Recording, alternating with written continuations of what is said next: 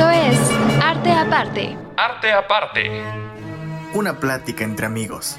Con café y una dosis de arte. Hola, hola, hola y bienvenidos de nuevo a Arte Aparte, su podcast favorito. El día de hoy vamos a retomar los episodios musicales no podría hacer un episodio musical sin tener a Alessandro hablando de lo que tanto le apasiona. Alessandro, ¿cómo estás? Ah, yo contentísimo igual que siempre y más que pues vamos con uno de los máximos emblemáticos, no solo de la música clásica, sino creo que de la música en general, que es nada más y nada menos que Ludwig van Beethoven. Exacto. Ya hicimos a Bach, ya hicimos a Chopin y en el episodio de Chopin mencionamos muchísimo a Beethoven, así que creo que consideramos apropiado eh, tocarlo a él. Y ya posteriormente tocaremos al otro grande que nos falta, así de los grandes, grandes, que es Mozart. Pero por ahora, Beethoven. ¿Quién fue Beethoven? ¿Por qué fue Beethoven? no lo sabemos. ¿Qué nos puede decir al respecto? Bueno, pues así como dentro de su currículum, por dar una introducción, fue un compositor, director de orquesta, pianista y profesor de piano alemán, que su legado, bueno, creo que no tiene uno que escuchar música clásica como, como para haber oído no solo su nombre, sino probablemente más de alguna pieza de él. Influyó muchísimo sobre los periodos siguientes, que fue el romanticismo, el postromanticismo, el impresionismo y pues todo lo consecuente. Pero algo muy interesante acerca de su música y acerca de su influencia y sus influencias es que él empezó haciendo música del estilo del periodo clásico. Él, sus primeras obras son completamente clasicistas. Y si te vas a las últimas, de clasicista no tiene nada. Todas las últimas eran completamente romanticistas. Entonces es un, un compositor que a diferencia, por ejemplo, de Bach o de Mozart, que son completamente la representación de su periodo, Bach con el barroco, Mozart con el clasicismo, en Beethoven en su música se puede ver un poquito esta evolución que iba teniendo la música que se hacía en esas épocas, porque pues cuando él empezó a hacer música le tocó en pleno clasicismo, pero conforme fue avanzando y dentro de sus obras que muchas personas, muchos historiadores o musicólogos las dividen en tres periodos, el temprano, el medio y el tardío, se puede ver cómo fue cambiando y cómo también él mismo fue cambiando un poco los parámetros que hasta ese momento en el clasicismo eran como la regla, eran la norma, así se tiene que hacer música y esta es música buena, de calidad. Entonces, e, e, es, es también conocido, no del todo correctamente, pero como el último clasicista y el primer romanticista, que aunque no sea estrictamente correcta esta frase, creo que describe mucho de cómo fue la evolución musical a lo largo de sus obras. Sí, bueno, una pequeña acotación rápidamente. Aquellos que nos eh, escuchan ya desde ese tiempo conocen más o menos los periodos, pero rápidamente repetirlos. Nosotros usamos en estas épocas el término música clásica como un término de paraguas para abarcar todo lo que es más o menos como del siglo XIX como de 1600 hasta 1900 algo así. Es muy muy general. Claramente dentro de lo que conocemos como música clásica hay periodos. Los tres principales eh, o los tres más conocidos de donde provienen grandes grandes compositores pues es el barroco que es su máximo exponente siendo Bach. Tenemos el clasicismo donde eh, brilló también Mozart y donde empezó eh, Beethoven. Y por último tenemos el romanticismo, que es el periodo al que pertenece firmemente Chopin. Chopin, efectivamente. Eh, Beethoven está metido como incómodamente en medio de la, en la transición entre el clasicismo y el romanticismo. El clasicismo era un periodo que se caracterizaba por buscar la perfección hasta matemática, yo creo. Mucha rectitud, mucho tienes que ir a tiempo, nada de que te sales aquí como para expresividad, cosa que era algo que mencionábamos mucho con Chopin, que Chopin tiene muchísimo, muchísimo, muy presente la expresividad, cosa que contrasta completamente con el periodo que estás contando. El clasicismo era todo recto, todo en su lugar, todo donde va, nada se sale, ni un pelo afuera. Sí, ni un pelo afuera, es correcto. Eh, bueno, y Beethoven experimentó eh, esta transición y es lo que podemos ver claramente en su obra, ¿no? Empezó todo clásico, todo bien arregladito y después tenemos tal vez sus obras más representativas que son ruidosas, en algunos aspectos disonantes, expresivas y completamente basadas en su historia personal, que creo que es también algo que hablamos con Chopin. Beethoven también fue vivió esta transición entre el músico como artesano, aquel que se le pedían que hiciera música para misas, que hiciera música para obras de teatro, para óperas, para eh, pequeñas reuniones de los aristócratas, eh, se me revolvió la palabra, de la gente rica. Eh, y Beethoven empezó a experimentar este cambio donde él podía tener su libertad propia para hacer arte y hacer música que expresara lo que él quisiera expresar, no lo que le habían pedido. Y es muy claro en sus sinfonías, por ejemplo, cómo se basa en, exper- en experiencias personales, en sentimientos, eh, cómo se lo dedica a personas que significaban mucho en su vida. Todo esto es algo inaudito y creo que lo hace también de alguna manera, son términos más contemporáneos, incluso el primer rockstar, entre comillas, de la historia. Completamente, o sea, ciertamente, como mencionábamos en el de Chopin y como acabas de mencionar, él fue el primero que separó al concepto de músico de estar completamente pegado a es un artesano y fue el primero que lo puso en es un artista.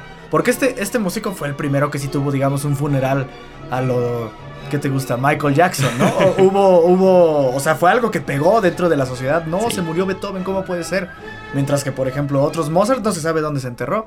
Sí, es correcto. Entonces eh, eh, es, es- es muy claro este contraste que iba poniendo y también cómo iba avanzando dentro del contexto. Porque si, si podemos, si nos ponemos a ver la cantidad de obras de cierto tipo que tenían otros compositores, siguiendo haciendo referencia a Mozart o Bach, que tenían muchísimas óperas o muchísimas misas dentro de, de su trabajo, que era lo que solía pedir bastante sus aristócratas a los que ahora casi casi pertenecían. Sí.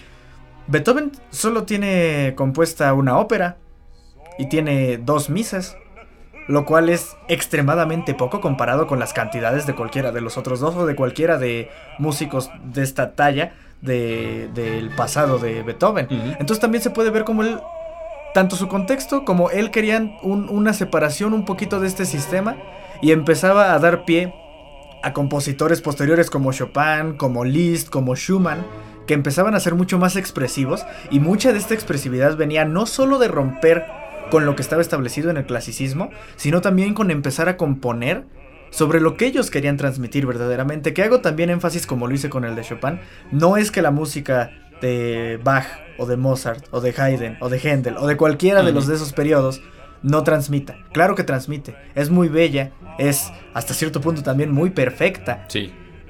pero este añadido que tienen en los del periodo romanticista de si estoy transmitiendo mi dolor personal, mis experiencias personales o mi alegría, no solo nos Sí, no solo podemos dolor. poner tristes, ¿no? Pero que están transmitiendo algo que sí viven en carne propia. Siento que además de que transmita un poco más de lo que hacían las, las otras obras, lo hace un poco más empático, por así decirlo, a quien lo está escuchando. Sí. Porque con Bach, ustedes si ya llevan tiempo escuchándonos, saben que a mí me encanta Bach.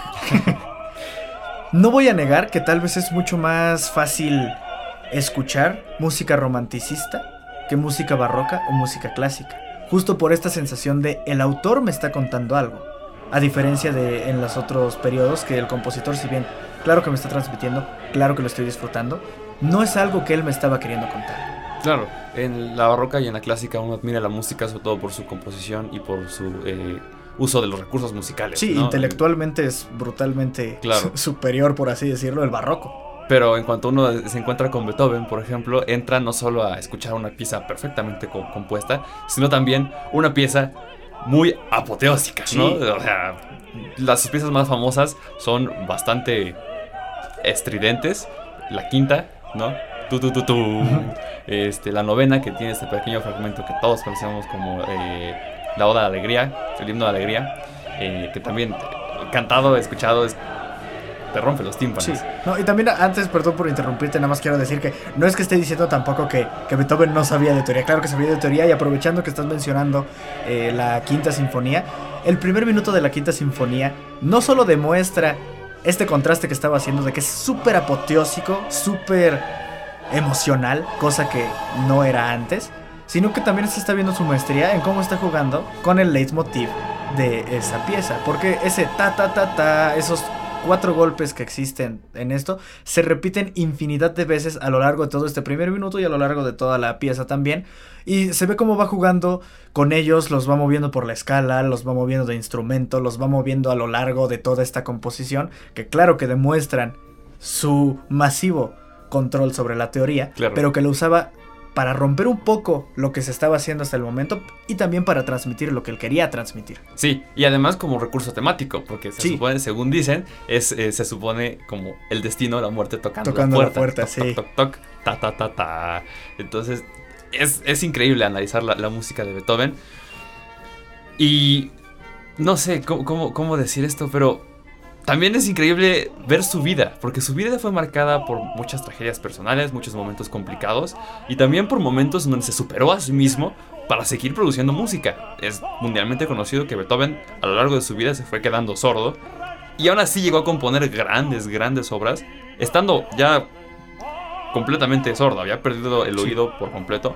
Y sus obras reflejan ese estado de ánimo. De nuevo, un testamento a cómo sus, eh, sus piezas estaban íntimamente relacionadas con sus sentimientos y su vida personal. Se dice que conforme fue perdiendo este, el, el oído, sus obras se fueron haciendo más y más y más eh, ruidosas, tenían que tocarse a más alto volumen, principalmente para que eh, lo escuchara, pero también de alguna manera simbolizando su continua desesperación al ir perdiendo el oído, ¿no? que es el recurso principal que necesita para poder componer y para poder apreciar el arte al que decidió dedicarse. Bueno, eh, pasamos al siguiente bloque, donde continuaremos hablando de la vida de Beethoven, así como pequeños datos curiosos de sus obras más representativas. No se vayan.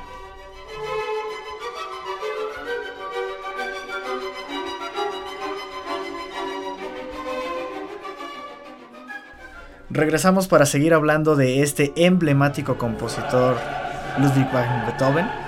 Y pues contando un poquito también acerca de su vida, pero antes de contar un poquito de su vida quiero mencionar los periodos musicales que él tenía. Eh, en, en el sentido de se ve ahí clara la evolución de los periodos que se estaban cambiando, la transición que estaba existiendo, ¿no? Porque en el periodo temprano que cabe mencionar es hasta cierto punto bastante corto, o sea, son pocas las obras de Beethoven que genuinamente son 100% clasicistas. Fueron de, de principalmente sus dos sinfonías y algunas sonatas para piano, en las que se puede ver todavía esta rectitud, esta búsqueda de lo perfecto, por así decirlo. Y en continuando con el siguiente periodo, el llamado medio y también llamado heroico, comienza justamente después de una crisis que, que está sufriendo el, el compositor, porque se empezaba a quedar sordo. Fue en este periodo en el que se empezaba a quedar sordo y también este periodo en el que gracias a ese sufrimiento que estaba teniendo, dijo, no sabes qué, pues yo lo voy a empezar a expresar. Entonces fue este periodo en el que empezó a decir, yo puedo contar cosas a través de mi música, no tengo solo que contar lo que se me pide que cuente. Entonces a, mí me gusta mucho esto porque es justo, pues, estaremos de acuerdo en que perder uno de los sentidos es algo trágico. Sí, definitivamente. Entonces a mí me llama mucho la atención que fue justo este acontecimiento el que empezó a hacer que primeramente él y después todos los músicos que le siguieron empezaran a contar sobre sus vidas. claro.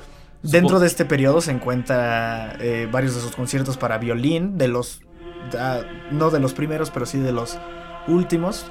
Y una de las piezas más famosas, la sonata número 14 en do sostenido menor, mejor conocida como Moonlight Sonata, el claro de luna de Beethoven, que se puede ver mucho como ya le empieza a interesar en la parte emocional, la parte de transmitir, porque esta pieza sus tres movimientos, si es que han tenido el placer de escucharlos y si no, se los recomiendo bastante. Son muy expresivos, muy, muy contrastantes también entre los tres. El, el primero es como bastante lento, bastante bajito en cuanto a intensidad de volumen, muy, muy emocional. Es, las armonías que va llevando, los acordes y las, las progresiones que va jugando a lo largo de todo el primer movimiento. Son impresionantemente tristes. Sí. Son bastante, bastante melancólicos. Y a eso llega a romper su segundo movimiento, que es un poquito más corto y muchísimo más alegre. Sí. E- Es, es un movimiento que como que te dejan, ah, bueno, ok, no está todo mal. Estaba triste, pero mira, está todo bien. Pero no, porque nos falta escuchar el tercer movimiento. Plot twist musical. Exacto, sí, justo. no hay mayor elemento o estructura narrativa en la música que la forma sonata. Sí. ¿Y dónde hay más formas sonatas? En las sonatas. Ajá. Así que llegando al tercer movimiento, después de que vinimos de pensar primero que estaba todo triste, todo melancólico, después, ah, no, no, no, mira, las cosas están bien, se andaba con el bajón, pero está bien, y llega el tercero, que si bien sí sigue siendo triste, si bien sí sigue siendo un poco depresivo, es mucho más intenso. Sí. Ya no es callado, ya no es lento, es rápido, es apoteósico, es sumamente difícil de interpretar también, a diferencia Furioso, de los... se siente sí, es furioso. furioso, es furioso, está enojado. Sí. Se ve esta que pasó de lo triste a lo tal vez, si estoy bien, a aventar todo por la ventana. Todo, todo, todo. Suena la frustración, suena el enojo y este es el movimiento más largo de los tres. Entonces creo que se puede ver mucho cómo empezaba a hacer toda esta cuestión emocional y que continuó mucho más con sinfonías como las que mencionabas ya en su periodo tardío, que es a partir de 1815 y hasta su muerte, en el que pues están algunas de sus misas, la gran fuga que él compuso y claro que la, la novena sinfonía que es de lo más emblemático de música, punto. Sí. no solo de música sí, clásica, no solo de Beethoven, es de lo más emblemático que hay en, en- en música. Probablemente si tuviéramos que presentarle a los aliens qué es lo mejor de música que ha producido este planeta, la novena sinfonía de Beethoven tiene que estar sí o sí dentro de ese archivo que les mandemos. Sí. Entonces, es muy interesante ver toda esta evolución. Sí, definitivamente. Me, me gustó la analogía que hiciste con, con los aliens. Porque sí engloba todo lo que es el arte de la música muy bien. No solo es perfectamente, está perfectamente compuesta con variaciones eh, pues muy basadas en la teoría, sino también es una obra con mucha intención sentimental, emocional. Sí. Eh, en algunos puntos llega a ser grandiosa, heroica en cierto sentido, ¿no? Te, te- te enaltece. Es de esas canciones que dices, no las voy a poner cuando estoy manejando Sí, porque no. pisas, te aceleras. es una obra clásica, sí, pero que te hace sentir muchísimo. Y creo que esa es tal vez el punto o la clave de lo que empezó a convertirse Beethoven después de, de, de- de pasar este, este periodo temprano. Se empieza a convertir en este compositor que te hace sentir. Y que además siente, siente mucho lo que, lo que compone. Ahorita que mencionaste la novena, a mí me recordó la sinfonía número 3, también Ujú, conocida como sí. la heroica. Precisamente porque no solo es bastante grandiosa en- en- de la manera en la que está interpretada, sino que tiene una historia muy interesante. Era una pieza inicialmente compuesta en honor a Napoleón Bonaparte, el revolucionario francés que en esa época era ídolo de Beethoven. Beethoven eh, estaba, admiraba increíblemente a Napoleón. Y mientras escribía, estaba en el proceso de escribir esta obra, Napoleón se quedó a sí mismo emperador. Eso decepciona muchísimo a Beethoven, que se dice que rompió parte de la obra en una frustración, tachando furiosamente el nombre de Napoleón de la, de- de la parte superior de la obra. Ya no estaba más dedicada a su ídolo, ya no era su ídolo. Y bueno, se nota mucho en la composición de la sinfonía. No, y pensar que esto era del periodo del medio. O sea, todavía no era cuando quería trans cuando sí dijo rienda suelta, yo voy a transmitir todo esto. Todavía era cu- cuando se estaba conteniendo un poquito. Sí, sí, y sí. ve la obra que sacó. Sí, sí, sí, e- e- es, impresionante.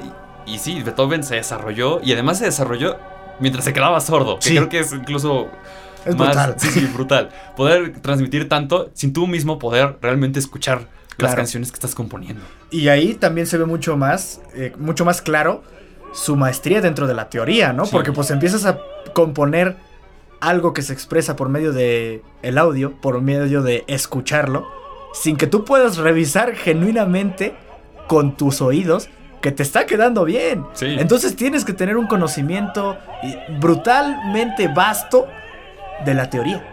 Sí. Sí, sí, sí, sí. Es, es, es impresionante y pues desafortunadamente tuvo que morir, ¿no? Beethoven. Eh, un hecho triste, pero hasta eso, viendo la suerte que tuvieron otros, otros músicos, claro. creo que duró bastante para... Para, Para la época, Para ¿no? la Pues, época, sí, Mozart eh, nos dejó a los 35 años de edad. También, si mal no recuerdo, Chopin. murió Chopin, muy cuaren- joven. como 39, creo. Algo así. justamente. Y pues, si hago bien las cuentas, eh, Beethoven murió a la edad de 57 años. Bastante, bueno, Bastante, bastante bueno para la época, creo que lo hizo muy bien.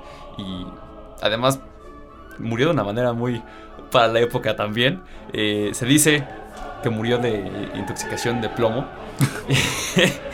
Eh, y es que en esas épocas no conocíamos muy bien los, eh, las desventajas, riesgos. sí, los riesgos de usar metales pesados, eh, sobre todo en productos como maquillaje y como pelucas. Entonces, parece ser que como fue referente de su época, Beethoven murió también como su Sí. época. Eh, un poco triste sabiendo que su muerte pudo haberse prevenido. eh, pero pues en esa época no existían los conocimientos que tenemos ahora. Pero él sí nos dejó con unos conocimientos y unas piezas impresionantes, de verdad. Mucho fue influyendo de la manera en la que se hacían sinfonías y sonatas. Un poquito se empezó a, a dividir como en este periodo, porque hasta antes, todo lo que hubiera sido antes era influencia del presente y todo ese presente iba a ser influencia del futuro y así, y la línea, digamos, era completamente recta. Sí. De Bach pasó a Mozart, de Mozart pasó a Beethoven, pero en este periodo como que se empezaron a diversificar, a diversificar un poquito más estos aspectos, porque hasta muchas veces se, se habla de eh, compositores más tardíos dentro de este siglo. En, no, pues él, él sigue un poco más la manera de Beethoven, ¿no? Sigue un poco más la de Schubert, ¿no?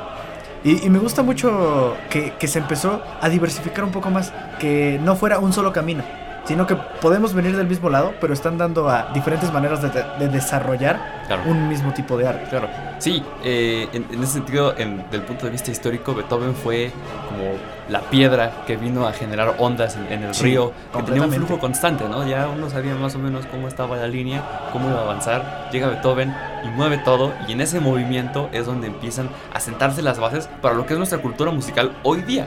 Hoy Claro. día nosotros consideramos a los músicos artistas. Ellos eh, no, no imaginamos una canción que no exprese algún sentimiento. ¿Cuántas canciones de amor, de desamor, de alegría, de tristeza no invaden todos los días el radio, el Spotify, YouTube? Y todo esto, tal vez no con eh, el mismo formato, tal vez no con los mismos instrumentos, pero esta pequeña semilla temática, esta pequeña eh, intención artística, empezó con Beethoven. Empezó con Beethoven. Beethoven fue el primero que lanzó la piedra, bueno, tal vez no el primero, pero fue tal vez el que lanzó la piedra más fuerte. eh, y, y de ahí todos los demás empezaron a seguir su ejemplo y empezó a evolucionar la música hasta llegar a donde estamos. Realmente, sí, Bach fue importante, Mozart también, pero creo que podemos rastrear esa raíz fuerte y bien asentada en la historia de nuestra cultura musical hasta Beethoven. Puede ser, puede ser. Yo la seguiré poniendo en Bach, pero razón no te falta, razón no te falta. Algo que justo es muy buen ejemplo de lo que estabas mencionando y que podríamos hacer como analogía es cómo fue la novena sinfonía de Beethoven, poniéndolo en comparación con cómo fue Bohemian Rhapsody para Freddie Mercury, ¿no? Sí. Porque Freddie Mercury estaba en una situación de no, necesitamos que máximo duren las canciones tres minutos. ¿Cómo crees que le vas a poner ópera? ¿Cómo crees que le vas a poner esto? Y a final de cuentas Freddy dijo, no sabes que yo soy un artista, yo quiero expresar, tres minutos son muy poco para mí. Ahí te van más de cinco, ahí te van diferentes secciones y me la pasas en la radio porque me la pasas en la radio. y lo mismo fue en el caso de Beethoven con la novena sinfonía. La novena sinfonía dura considerablemente más de lo que duraban las sinfonías en este entonces. La- el, el cuarto movimiento, no tengo, también depende un poco de la interpretación, ¿no? Claro. Pero dura más de 20 minutos, solo el cuarto movimiento. Y las sinfonías en general solían ser de aproximada, aproximadamente 20 minutos todos los movimientos. Pobre, pobre audiencia. Además de... no estaban preparados. Sí. Pero también no solo eso, sino es la primera sinfonía en la que se incluye un coro.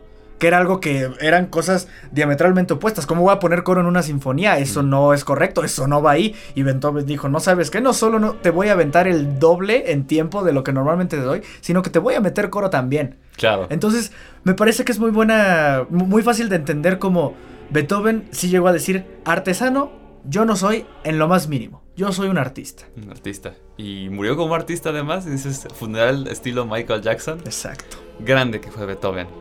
Pero grande tiempo no tenemos en el, eh, para, para este episodio. Hemos terminado de hablar sobre Beethoven, pero no olviden seguirnos en nuestras redes. Estamos como Arte Aparte en Facebook, arteaparte.sem en Instagram y pueden escucharnos como siempre eh, en Spotify, en Frecuencia SEM también. Eh, eso ha sido todo por nuestra parte. Síganos y no olviden escucharnos en el siguiente episodio aquí en Arte Aparte. Hasta la próxima. Nos vemos. Esto fue Arte Aparte. Escucha en exclusiva por Frecuencia Zen y plataformas digitales.